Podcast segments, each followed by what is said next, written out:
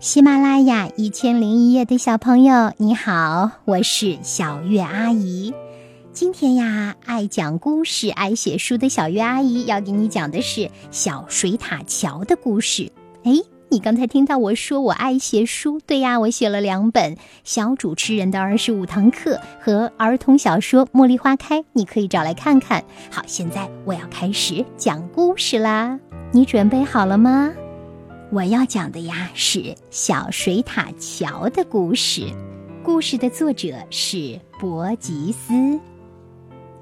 住在格林牧场、微笑池塘和格林森林的小动物们呐，小水獭桥是最令人无奈的，因为它总是会突然搞出各种的恶作剧，比如说它会突然出现，然后又突然消失，或许。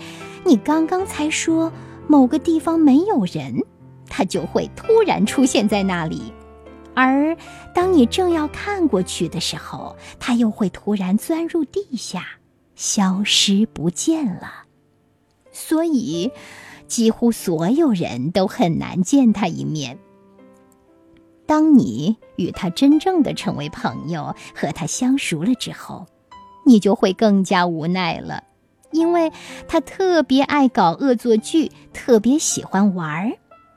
冬天，他要么在冰面下游泳，要么在冰面上滑雪；夏天，他总是在泥堆里玩玩泥巴。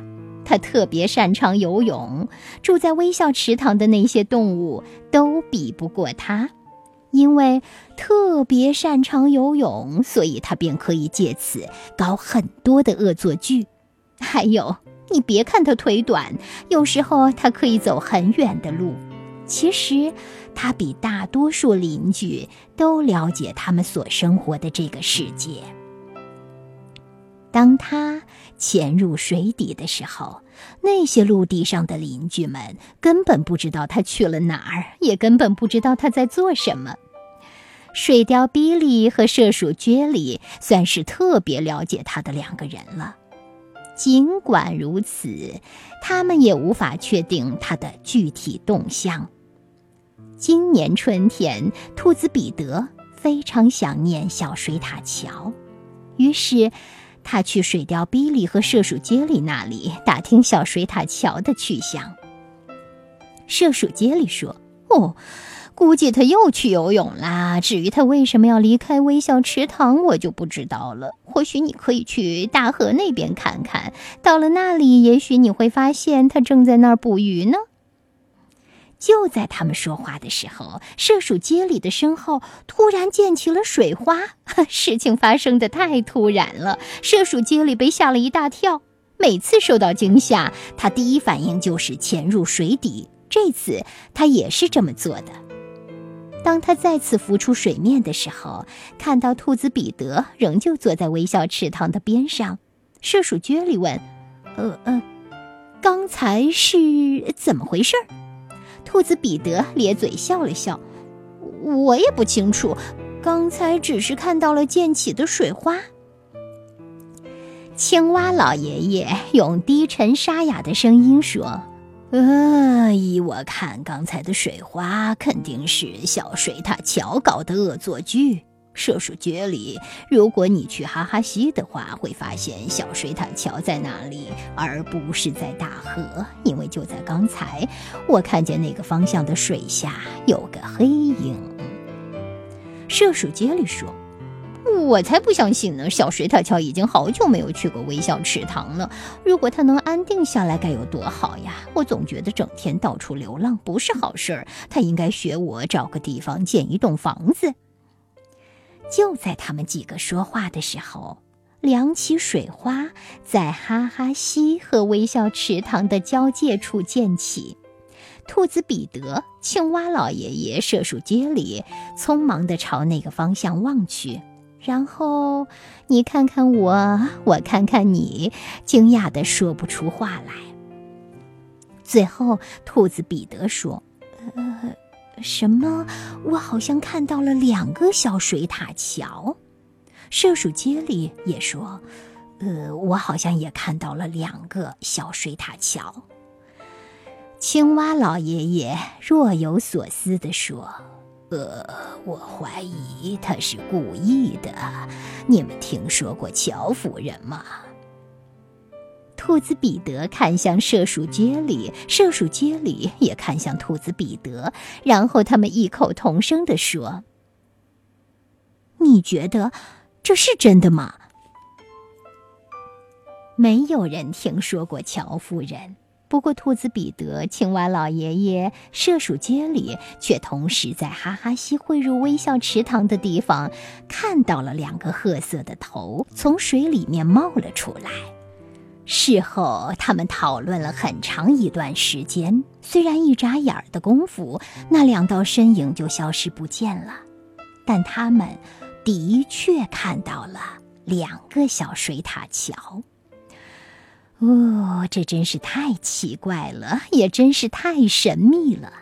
之后，射鼠杰里首先开口说：“嗯嗯，肯定是我们的眼睛出问题了。像小水獭桥这么不安分的家伙，怎么会选择定居下来呢？而且，如果真的有乔夫人的话，她又在哪儿呢？”兔子彼得兴奋地说。我不知道，但是我要去查个清楚。我要去哈哈西找小水獭乔的家。如果他真的有家的话，我想他是不会故意躲开我的。说完，兔子彼得就蹦蹦跳跳地离开了。见兔子彼得已经离开，射鼠街里便在他身后大喊道：“祝祝祝你好运，兔子彼得！如果有什么新的发现，记得回来告诉我们。”虽然兔子彼得不知道小水獭桥的家会是什么样子，也不知道到哪里去找水獭桥，但是他真的去了哈哈西。兔子彼得知道，射鼠圈里有两个家。一个在岸边，一个在微笑池塘里。他知道河里潘迪也有一个与射鼠圈里的房子相似的房间，但是河里潘迪的房间相对更好一些。他还知道水貂比利有时会在空树洞里安家，有时又会住在灌木丛里，有时还会在树桩下休息。当然啦，像水貂比利这样居无定所的情况也并非个例。在去哈哈西的路上，兔子彼得自言自语地说：“大多数时候，小水獭桥都在水下，可以说。”它在水下的时间甚至超过了水貂比利在水下的时间，几乎和涉水杰里在水下的时间相同了。所以，呃，我猜他的家应该在水边。突然，兔子彼得的脑海中闪现出了另外一个想法，他想起涉鼠蕨里的房子的入口在水下，从岸上是看不到的。如果小水獭桥的家也属于这种情况。如果真的是这样的话，估计他得先去干草垛里找个麦芒之类的东西，帮助他在水下呼吸。不过，兔子彼得是不会这么轻易放弃的。于是，他跳着来到了哈哈西的岸边，决定先搜寻一下哈哈西岸边的洞口。每看到一个洞穴，他都会进去仔细观察、认真检查，用鼻子嗅了又嗅。他希望能够在那里闻到小水獭桥留下的气味。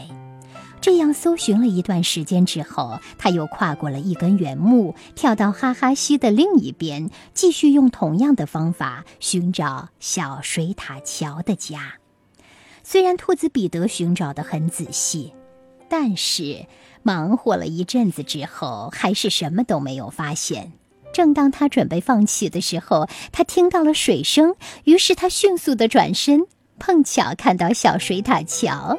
小水獭桥的嘴里叼着一条鱼，正准备游走呢。兔子彼得立刻大叫：“嗨，小水獭桥，你住在这一带吗？”“哦，是的。”兔子彼得有空到我家坐一坐吧，见一见我的妻子乔夫人。说完，小水獭桥便潜入水中消失了。好的，哦，这个小水獭桥还是有点可爱，对吧？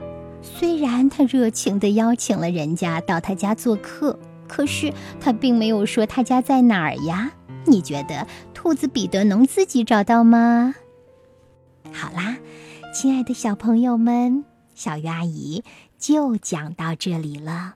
如果喜欢小月阿姨的声音，可以关注小月阿姨的电台。你搜索“小月阿姨”这四个字，春晓的小，月亮的月，就能找到我的六千多个音频啦。祝你有个好梦，晚安，宝贝。